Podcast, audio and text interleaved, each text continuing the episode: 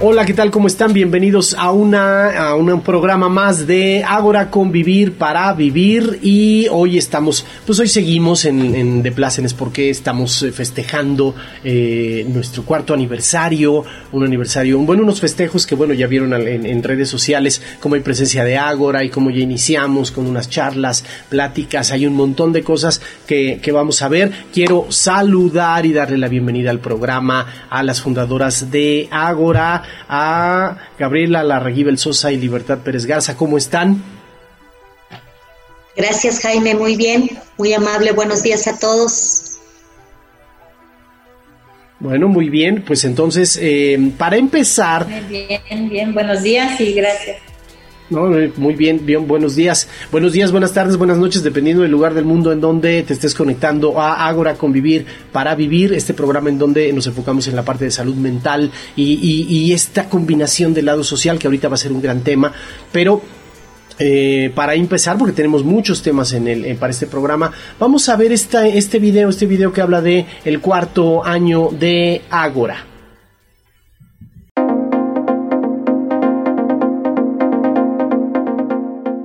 El 10 de junio de 2017 se inauguró con el nombre de Ágora Convivir para Vivir, la asociación civil que fundamentada en el proyecto de intervención social Convivir para Vivir, ha privilegiado desde su constitución la importancia del pensamiento, los sentimientos y la acción como aspectos fundamentales del ser humano para cimentar la responsabilidad y el compromiso hacia uno mismo y hacia la comunidad.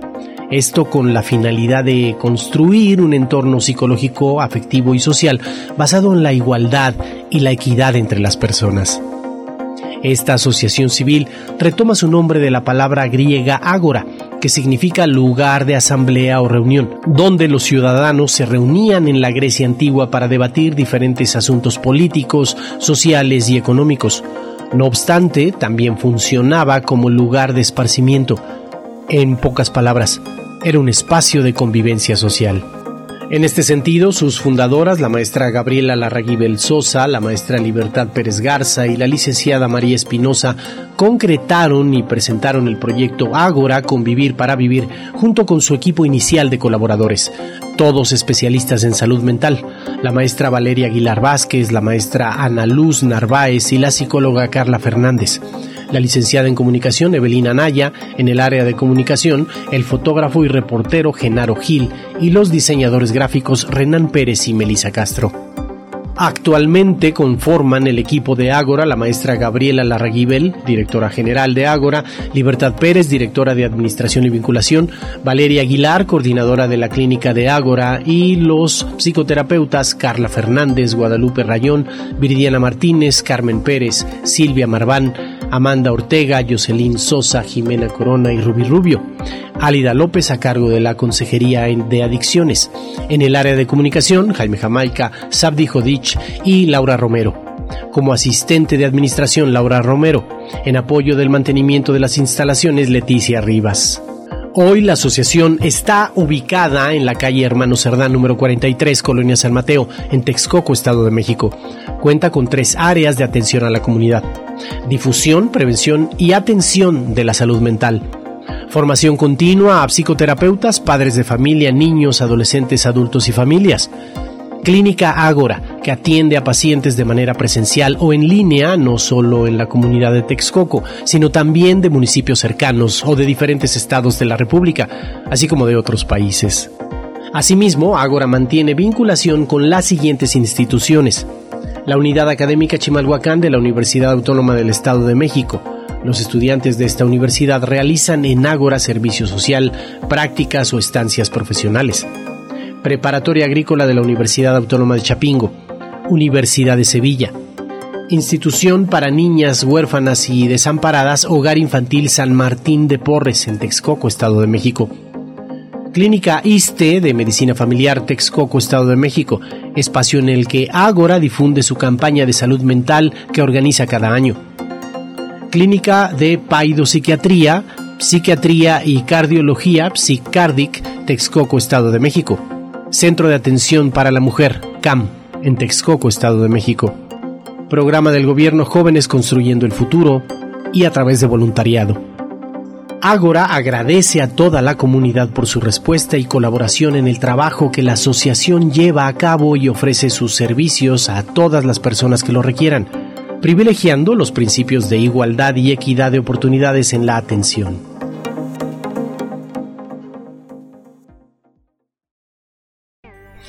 Bien, pues ahí está esta, pequeña, pequeña introducción en video de lo que ha sido cuatro años de Ágora y precisamente iniciamos con, con Gabriela y con Libertad porque bueno, son las fundadoras del proyecto de Ágora y, y bueno, sí me gustaría que me dijeran, vamos a entrar en materia.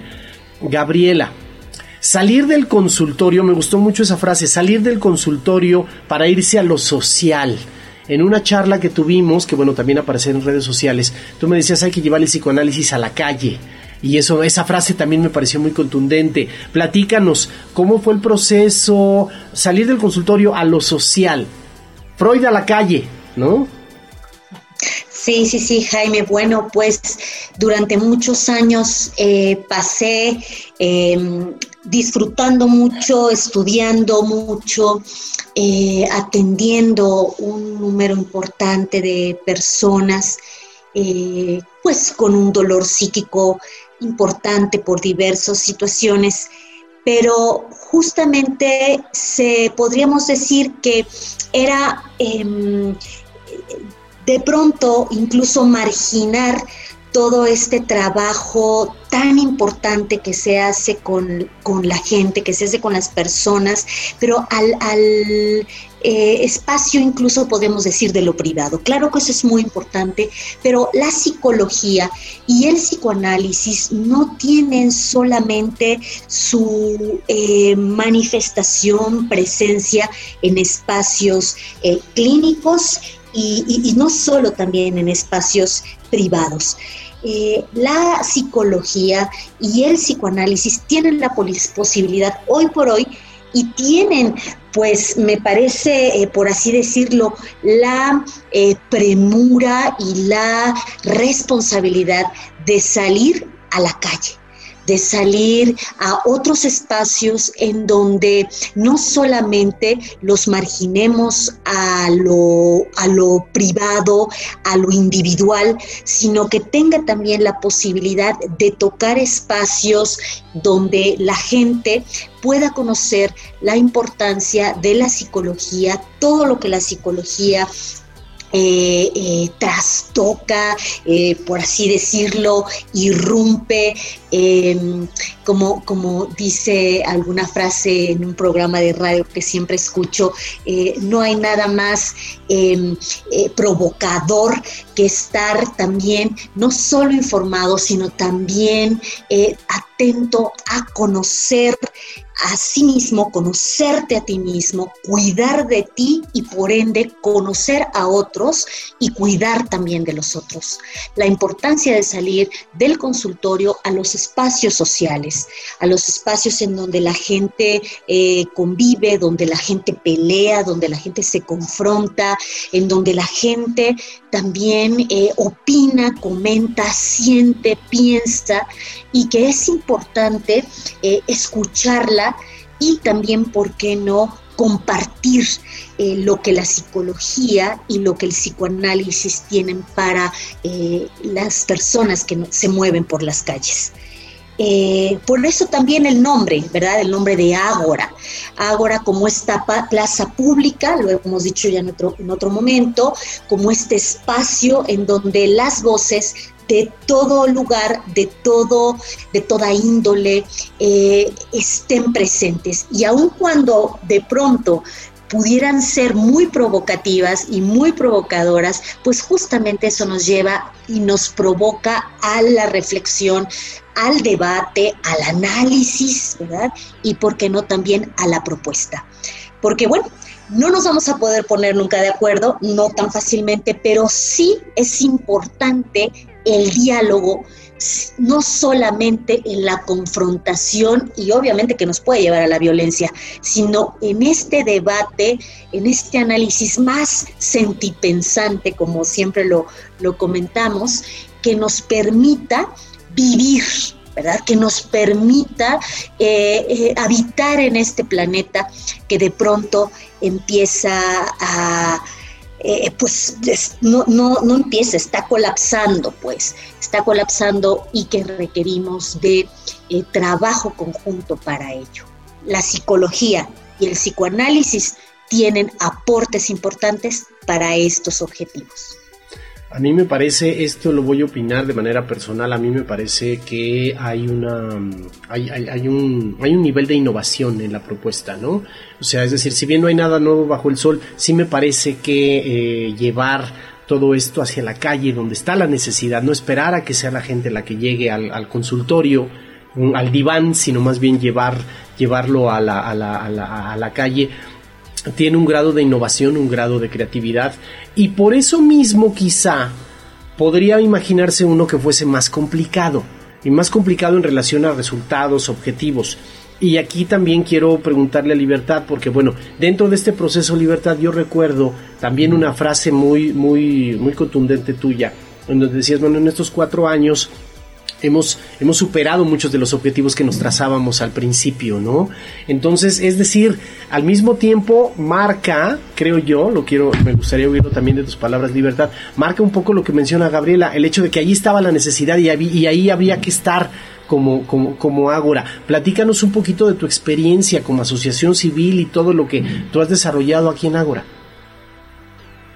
Bueno, eh, Creo que eh, seguimos en construcción. Yo todavía no lo llamaría como ya eh, consolidación. Yo creo que seguimos en construcción. Estamos construyendo, eh, estamos sentando muy buenas bases para hacer toda una asociación con una influencia, yo creo que con una presencia significativa en la comunidad. Obviamente empezamos por lo, por lo nuestro, que es obviamente el área principalmente de Texcoco y la parte eh, de los alrededores, pero la construcción de la SUE ha, significado un esfuerzo, ¿no? Nos ha permitido, eh, yo ahorita tengo mucho eh, promover que somos una asociación donataria autorizada.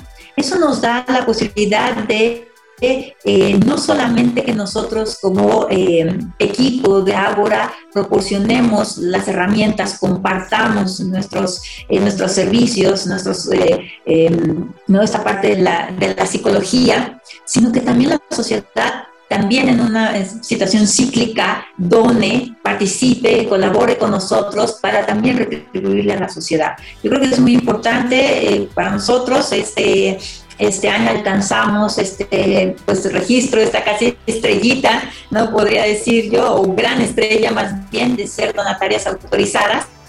¿eh?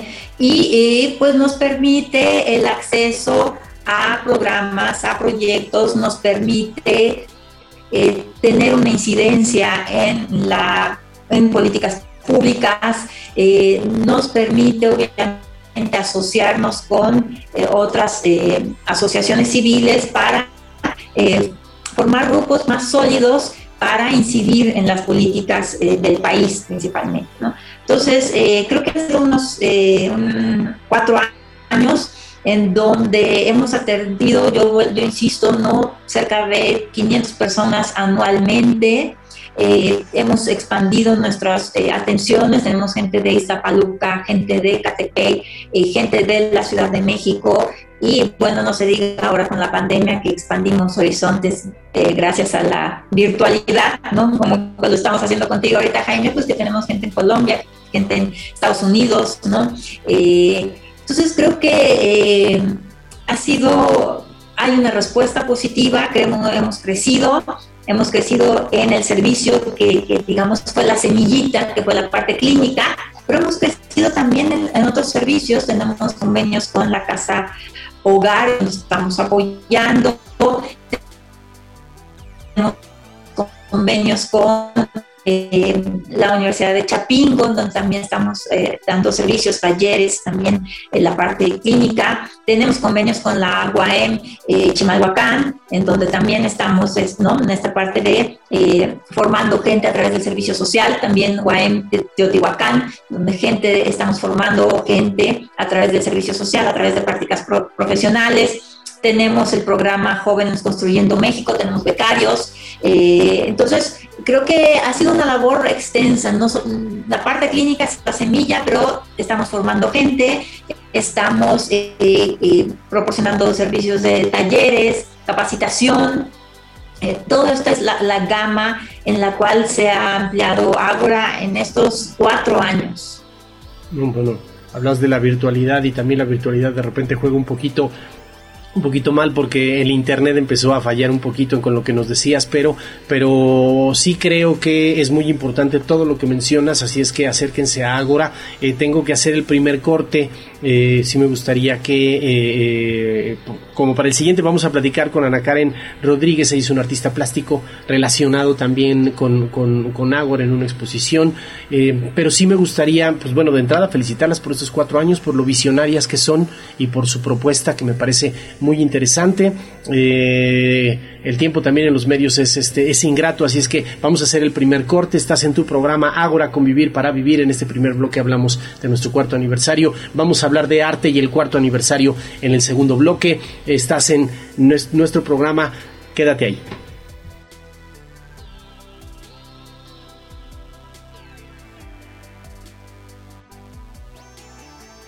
Regresamos a tu programa Ágora Convivir para Vivir y bueno, seguimos en esta dinámica del cuarto aniversario, pero eh, eh, digamos con otro enfoque. Ya platicamos con las, con las creadoras de Ágora, con las visionarias del proyecto. Ahora vamos a platicar sobre arte. lo hemos tratado en programas anteriores, sobre el arte y la psique. Y aquí, por ejemplo, Gabriela tiene un conjunto de reflexiones muy interesantes. Gabriela, ya hubo un festival de artes de Ágora, eh, siempre han estado muy relacionadas con lo que implica cine, este, eh, eh, artes plásticas, un montón de cosas. El arte y la psique, tú habías reflexionado varias veces sobre esto. Sí, Jaime, a propósito de lo que hace un momentito comentábamos en torno de la importancia del psiquismo, no solo a nivel de lo del individuo. Eh, fíjate, la psicología tiene grandes críticas, sobre todo, por ejemplo, de la sociología, de que nosotros nos acotamos a la intervención o a la mirada solamente del individual. Eh, y bueno, en ese sentido hay un montón de, eh, obviamente, de debate al respecto. Y justamente eh, la psique tiene un alcance, eh, vamos, eh, la comprensión de la psique y la, y la manifestación del psiquismo humano tiene una, un alcance estético y, e, e incluso sublimado, por así decirlo, que se concreta de manera espléndida en las expresiones artísticas. Por eso también eh, tenemos una línea en Ágora alrededor del arte y de las artes. Y em, ya tuvimos una presentación específicamente de cómo eh, los niños tienen esta posibilidad de manifestar su creatividad, su eh, personalidad, ciertamente la posibilidad que tienen de cómo han percibido el mundo, de cómo lo sienten y además, bueno, cómo lo pueden plasmar en las diferentes eh, posibilidades y capacidades em, artísticas que ellos tienen. El día de hoy, bueno, pues tenemos la oportunidad de eh, contar con una personalidad eh, que empieza a gestar su obra alrededor de eh, pues, las artes plásticas específicamente y que em, bueno pues tendremos la oportunidad de presentarla como parte de las festividades. Eh, el arte y el psiquismo van profundamente de la mano porque el arte es esta posibilidad en donde nuestra psique extiende su voz, eh, extiende su em, eh, esta eh, lugar en donde las pulsiones incluso, ¿verdad? Como son la agresión, como son em, eh, la, sexualidad, eh, inclusive, ¿verdad? Te, te voy a, contextualizarlo, como lo dicen algunos autores, inclusive de pronto pudiera parecer que esta agresión, en lugar de irrumpir violentamente, irrumpe artísticamente. Provoca eh, y se manifiesta estéticamente. Nada más. Sí, eh, quiero saludar para entrar también en materia a Ana Karen Rodríguez Sánchez, artista plástica. Y, ah, bueno, Ana Karen, ¿cómo estás? Bienvenida al programa. Hola, buenos días. Pues eh, el 30 de junio, el 30 de junio hay una exposición muy interesante que bueno va a cerrar los festejos del, cuarto aniversario de Ágora en las instalaciones de Ágora eh, y es una exposición con obras de Ana Karen. Ana Karen, eh, platícame, ¿cuántas obras expones en, en, Ágora? bueno, va a constar de una serie de pinturas, este, sería una pieza eh, desplegada en el piso, eh, serían otros marcos con el, con el material desechable, bueno, otra pieza que cuesta de nueve marcos. Y probablemente serían dos más, dependiendo del espacio, este, bueno, cómo lo, lo configuren el espacio. Ok. Pintura, entonces. Ah, perdón, seis obras, muy bien. Pintura, entiendo un poco también escultura, arte objeto, vamos por ahí. Este, sí, eh, es las pinturas pues son eh, a muro, no, no, van a, estar este, eh, planteadas de otra manera. el, marco, el marco desplegado en el piso sí porque tiene que ver con la configuración de la imagen y desde dónde se piensa como la, la conceptualización de la imagen. Eh, otros sí son arte objeto y que puede ser arte objeto o, eh, un producto escultórico. Y pues nada más, sería como, como, como eso. Ok, tú eres licenciada en artes plásticas por la Universidad Autónoma del Estado de México. Es decir, hay, hay, un, hay un fundamento. Em, vamos a ponerlo así, eh, eh, académico, metodológico, pero también, eh, evidentemente, como estamos platicando de arte y de acuerdo también a lo, que, a lo que Gabriela reflexionaba, pues bueno, es una proyección de uno mismo y para eso se requiere muchísimo, pues muchísima... Em, inspiración, musas, temas, muchas cosas. En este específicamente, ahorita que estamos viendo una, una mm, una obra tuya, una hoja que, tiene dentro un, vaso, ¿no? ¿Qué te inspira para crear, Ana Karen? Pues, bueno, decía una maestra que, el, que la, obra del artista es casi biográfica, aunque no se quiera eh, nombrar así pero tiene que ver mucho con el entorno en el que vive, eh, la manera en que interpreta su, su realidad eh, tiene que ver también con una serie de factores, este, tanto emocionales, o sea, que cómo responde a ese entorno y cómo lo, como decía esta Gaby, cómo lo, lo, lo emerge mediante el arte.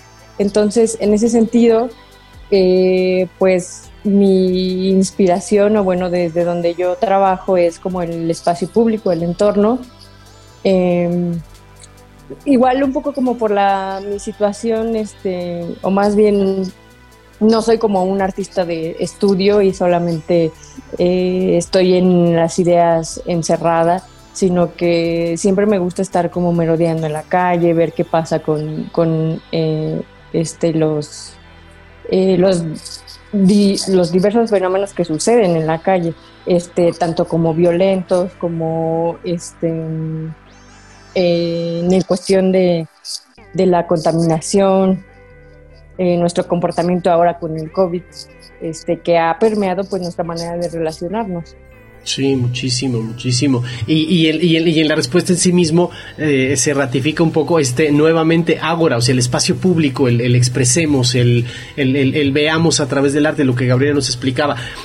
Eh, sé que es muy difícil, es más, inclusive no es políticamente correcto, preguntarle a un artista qué quiere decir con sus obras, ¿no? Porque, pues bueno, cada quien la, percibe de otra manera y eso también le da una riqueza psíquica, emocional, eh, impresionante. Pero un poquito, digamos, en lo general, tú como artista, Karen, ¿qué le quieres decir a esta ágora, a este ágora ampliado, es decir, a este espacio público, este, a la sociedad mexicana? ¿Qué le quieres decir con tu obra?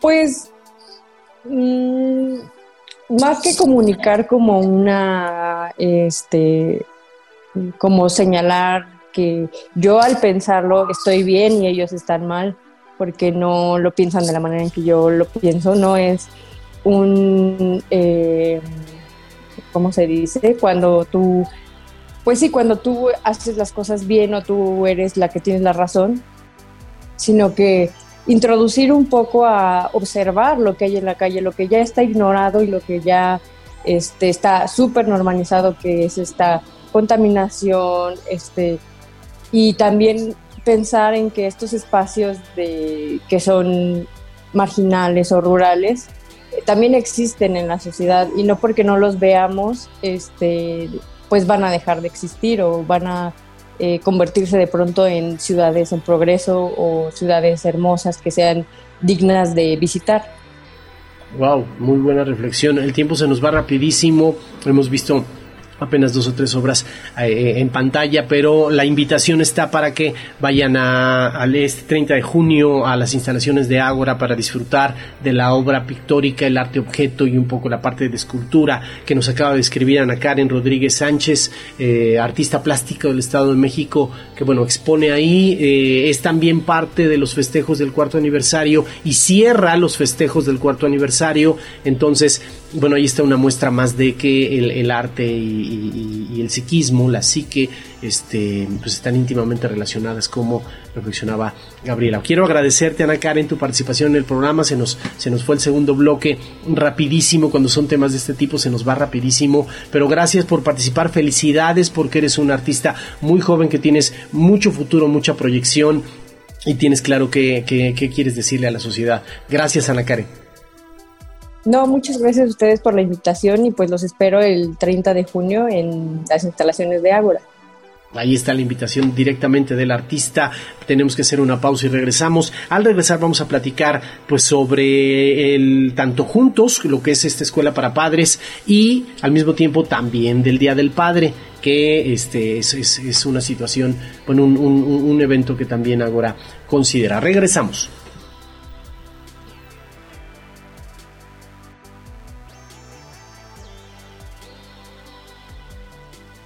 Regresamos a tu programa Ágora Convivir para Vivir y pues bueno, ahora eh, vamos a pasar a otro tema, a otros dos temas muy importantes también.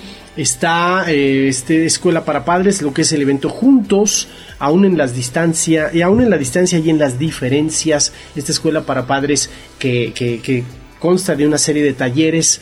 Eh, tenemos este segundo taller, los primeros límites para los niños de 0 a 3 años y cómo establecerlos. Es este 24 de junio a las 7.30 de la tarde vía Zoom, es decir, de manera también muy, muy íntima, no va a ser así como que para todo el mundo, eso me parece muy interesante. Y para platicar con sobre los, la, temática del taller y los alcances, pues bueno, están las especialistas Libertad Pérez Garza y Guadalupe Rayón Mesa. Em, pues empecemos. Libertad, ¿qué implica este, este, este segundo taller? Eh, límites para los niños de 0 a 3 años, cómo establecerlos a todos los que hemos sido padres, pues nos hemos enfrentado a este tipo de situaciones. ¿En qué me puede ayudar este taller, Libertad? Eh, bueno, digamos es dar primero continuidad al que iniciamos eh, hace mes pasado, darle continuidad, es una segunda etapa, digamos, de, del desarrollo pongámosla así. Y bueno, donde pretendemos es cómo enfrentar estos nuevos cambios, estas nuevas dinámicas que se están construyendo con estos chiquitines desde pues que llegan a, casa, ¿no? Desde eh, obviamente ir tratando de identificarlos, ir conociéndolos y eso intentamos, digamos, brindar herramientas para que desde pequeños los padres puedan ir poniendo palabras a estas emociones que también los chiquitos están descubriendo, así como los padres también, ¿no? Porque no conocen a este nuevo ser. Entonces es un descubrir mutuo y creo que en ese descubrir mutuo, bueno, pues hay eh, límites ¿no? que hay que ir estableciendo para ambas partes, ¿no? Esta es la idea un poco eh, para, para iniciar. No, me parece, me parece muy interesante. El, se había mencionado que eh, educar, lo, mencionaron ustedes en otro programa, educar implica hacerlo en, conjunto, en manada, en tribu, ¿no? ¿Para quién está dirigido este taller? Evidentemente, bueno, padres, madres, pero de una manera sin esta visión muy de ahora, muy ampliada. Eh, em, Guadalupe Rayón Mesa, ¿para quién está dirigido? ¿Quiénes serían los, las personas ideales que tendrían que estar en, tomando el curso o el taller, perdón? Bueno, este, buenos días. Este, este, taller, pues principalmente es para los papás que son quienes conviven directamente con los pequeños, pero eh, como lo habíamos mencionado en algunos eh, programas, eh, se han ido modificando estos, este, estas figuras de apoyo. Entonces puede ser también para los abuelitos, las abuelitas que son las que se encargan de los pequeños ahorita, o de cuidadores, ¿no? De los cuidadores este, para guarderías, este, las nanas, para ese tipo de personas que nos apoyan con el cuidado de nuestros pequeños ahorita en estos momentos. Sí, sí, sí. ¿Qué tan importante es normalmente uno como padre pues se enfrenta de entrada a que es una experiencia eh, inicial, no, no se sabe si es sobre todo el primer, el primer hijo, la primera hija, y, todo este tipo de, herramientas eh, que la verdad es que nos, proporcionan eh, conocimiento y, tomar la experiencia de gente especialista. Eh, platíquenme rápidamente, no tenemos mucho tiempo, pero platíquenme rápidamente cómo sería una dinámica que se, que se va a ver. Yo puedo entrar y como papá decir, tengo estas situaciones, tengo esto, eh, eh, me voy a llevar un conjunto de tips, de prácticas. ¿Cómo sería ya de manera un poquito práctica el, el taller? ¿Cómo lo van a llevar? Bueno, eh, creo que me, parece, perdón, perdón, vida. No, adelante, adelante. Eh, me parece esto una pregunta muy este, acertada, ¿no?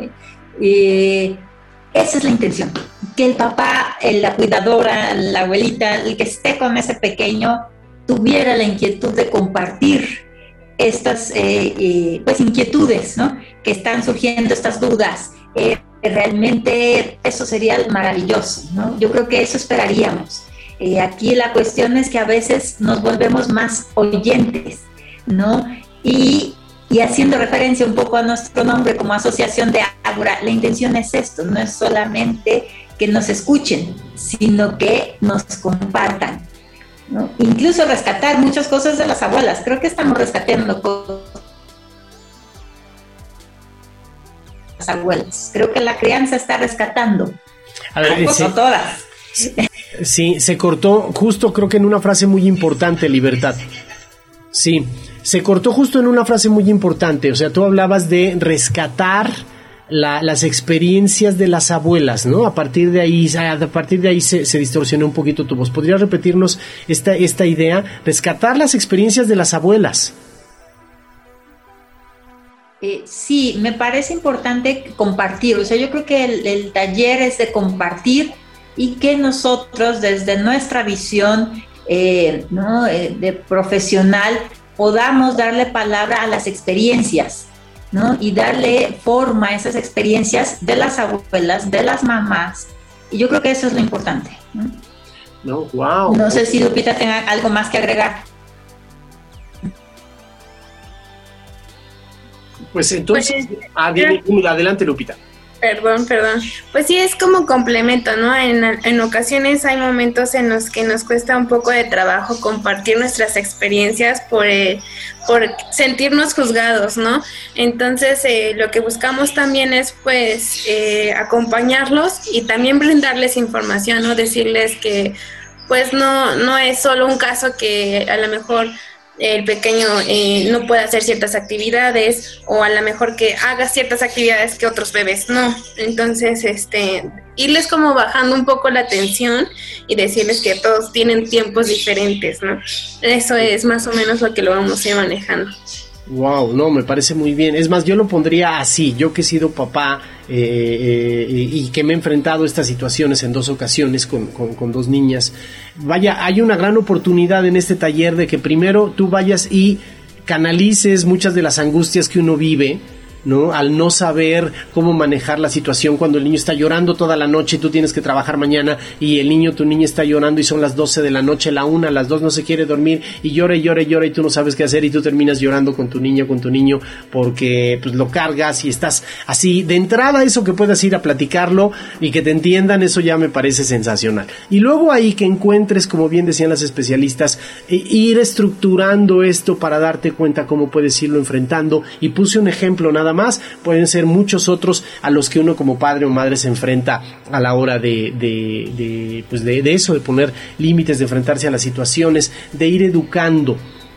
¿No? Entonces la invitación está ahí para que eh, eh, padre, madre, cuidadores, abuelas, abuelos, todo el clan, tribu, manada, como, como, como se está conceptualizando ahora, pues bueno, vayan a compartir este, este, estas, estas experiencias. El taller es el 24 de junio a las 7.30 de la tarde vía Zoom. No es para el público en general, es gratuito o sea, y es un, un, servicio que Ágora presta para que eh, encontremos los padres eh, de niños de 0 a 3 años, pues una, una, una guía, eh, vaya, a veces hasta alguien, alguien que, te escuche, ¿no? Que puedas ahí plasmarle la, la, las angustias que uno pueda tener y que te vayan guiando, pues bueno, me parece, me parece muy interesante. ¿Alguien que, ¿Algo que quieran agregar del, del taller? No, bueno, que participen, que asistan, que se inscriban, que se conecten. Me parece, me parece muy interesante. Ahí está la información del taller y vamos a brincar un poquito al siguiente tema que me parece también muy, muy, muy, muy ad hoc a este momento. Pues el, Día del Padre, el Día del Padre que se festeja en junio y que Ágora, eh, así como eh, hubo, hubo una serie de comunicados, eventos, reflexiones sobre el Día de la Madre en el Día del Padre. Y bueno, ahora platico con las especialistas Gabriela Larraguibel Sosa y Carmen Pérez Meléndez sobre el Día del Padre. Eh, Gabriela, ¿cómo, qué plantea Ágora en relación al Día del Padre? ¿Qué tipo de reflexión inicial eh, se, se puede tener para el Día del Padre, muy al estilo de Ágora? Gracias, Jaime. Pues eh, mira, mm, desde una perspectiva psicoanalítica es importante eh, dos eh, posiciones, dos posturas, una freudiana, una lacaniana, pero que las dos convergen en la importancia de la, de la figura del padre. Freud habla del lugar del padre y Lacan nos habla de la función del padre. Eh, esto da para muchísimo, pero en esta ocasión básicamente lo que quisiera reflexionar previo a lo que Carmen nos presentará al respecto y alrededor de lo que es em, e, el Día del Padre y cómo lo celebramos. Y, bueno, pues eh, la figura del padre ha cambiado dependiendo de la época, dependiendo de cada sociedad y también del tiempo en la historia de la humanidad. Eh, se ha presentado un estereotipo de padre, por así decirlo. Eh, en este sistema patriarcal que ha caracterizado por mucho tiempo a la, historia de la humanidad, a la historia del hombre y de las mujeres, eh, es muy importante que eh, reflexionemos cómo ese sistema patriarcal genera una especie de ambivalencia alrededor de lo que es el padre. Por un lado, está como una autoridad, ¿verdad? Es quien dicta, es quien eh, lidera, es quien incluso a quien se atiende y quien se manifiesta y bueno, lo hemos visto en la historia de la ciencia, en la historia de las religiones que son este, pues patriarcales, eh, en, la historia de la ciencia pues eh, se ha privilegiado la voz del, del, hombre, la voz del padre, por así decirlo, incluso se dice, ¿verdad? El padre de la química, el padre de la, de la, este, de la biología, el padre de la psicología, el padre, ¿no? Es muy interesante esto porque eh, hasta ahora no escucho esto de la madre de la psicología o la madre de, eh, bueno, en torno a, la madre, pues quizá la madre tierra, pero eh, en general en torno a lo que ha construido el ser humano ha sido alrededor del Padre, de la voz, en el nombre del Padre incluso. Por ahí también en la cinematografía tenemos materiales al respecto.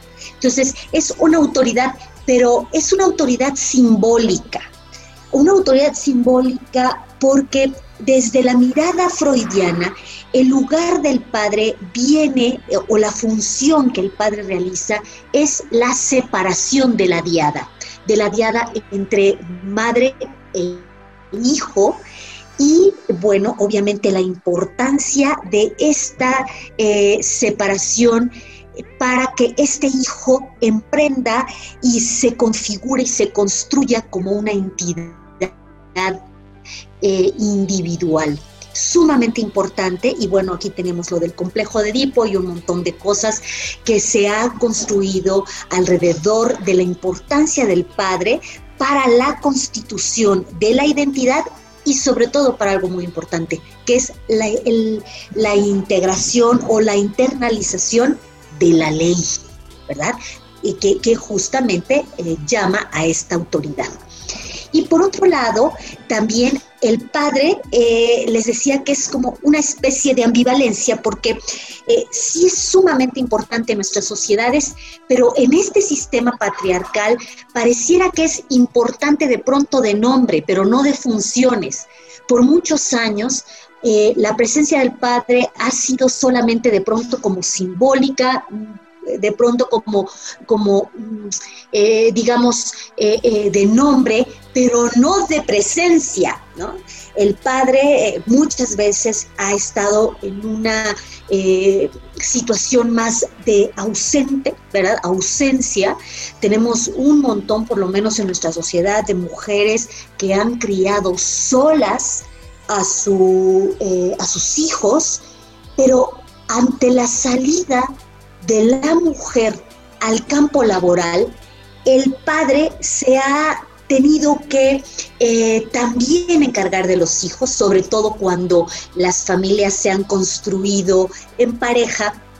Eh, también, ¿verdad? Las mujeres hemos tenido que soltar ese poder a ellos, porque nosotros tenemos este poder en casa, por así decirlo, este poder eh, sobre los hijos no solamente de nombre, sino de hecho, de acto, de diádico, en donde por eso refiero que el padre entra a separarnos para que esto, para que los hijos vuelen, para que los hijos crezcan, pero también hoy por hoy en esta sociedad mucho más feminista, por así llamarlo, por así atreverme a decirlo, nosotras hemos tenido que soltarles y decirles, vengan acá, porque es la mujer quien de alguna manera también invita, le presenta, dicen los, los psicoanalistas, le presenta la madre, eh, al niño le presenta al padre, ¿verdad? Mira, este es tu papá, ¿verdad?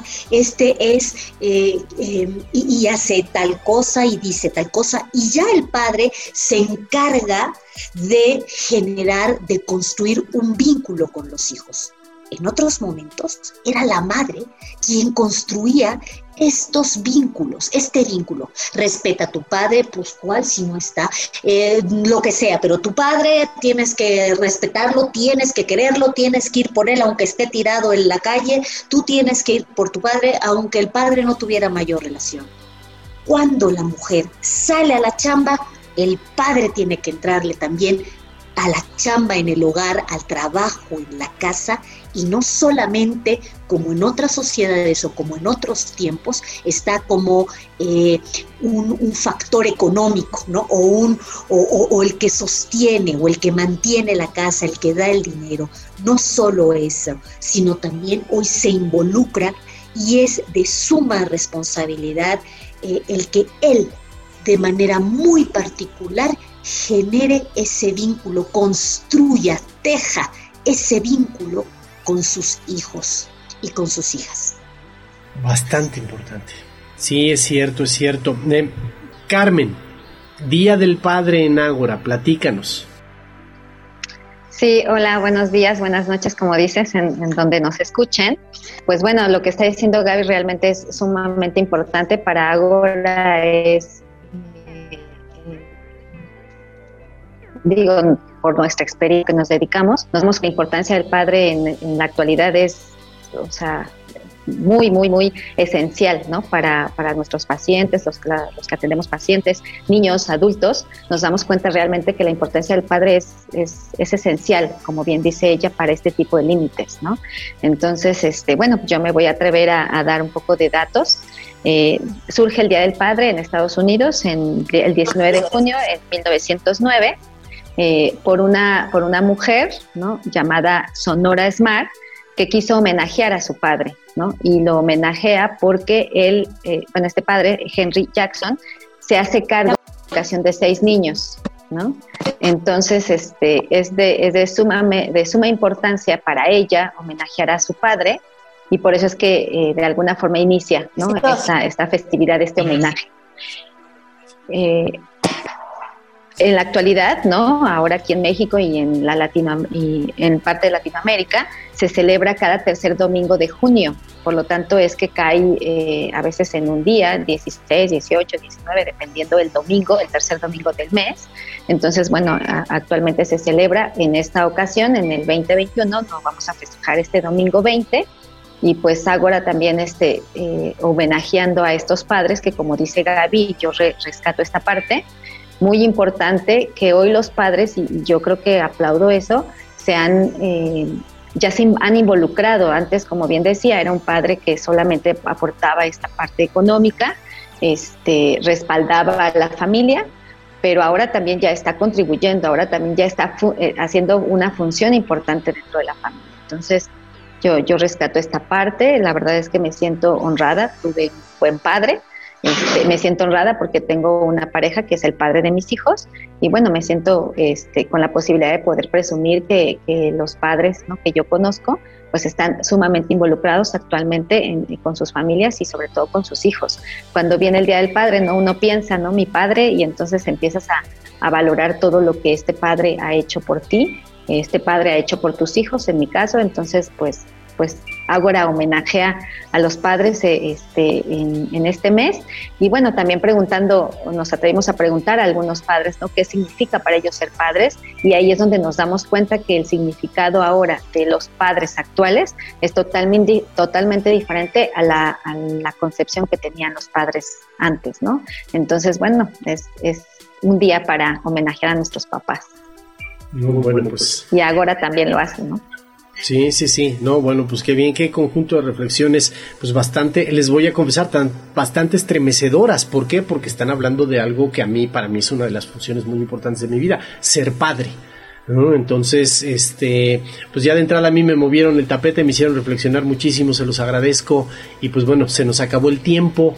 Eh, eh, quiero agradecer a todas las especialistas, al artista, a todos los que participaron en este programa, porque ha sido muy completo, muy grande. Y bueno, estamos en el cuarto aniversario y así festeja Ágora, con arte, con conocimiento, con reflexión, con provocación, ¿no? que me parece muy, muy interesante, con feminismo, con equidad. Con, todos estos elementos que Ágora lleva de el diván a la calle. Muchísimas gracias a todas las especialistas, gracias a quien nos está, nos está viendo en este momento directamente en, en, vivo y en directo. Gracias, gracias y felicidades Ágora por este cuarto aniversario. Hasta la próxima. Gracias.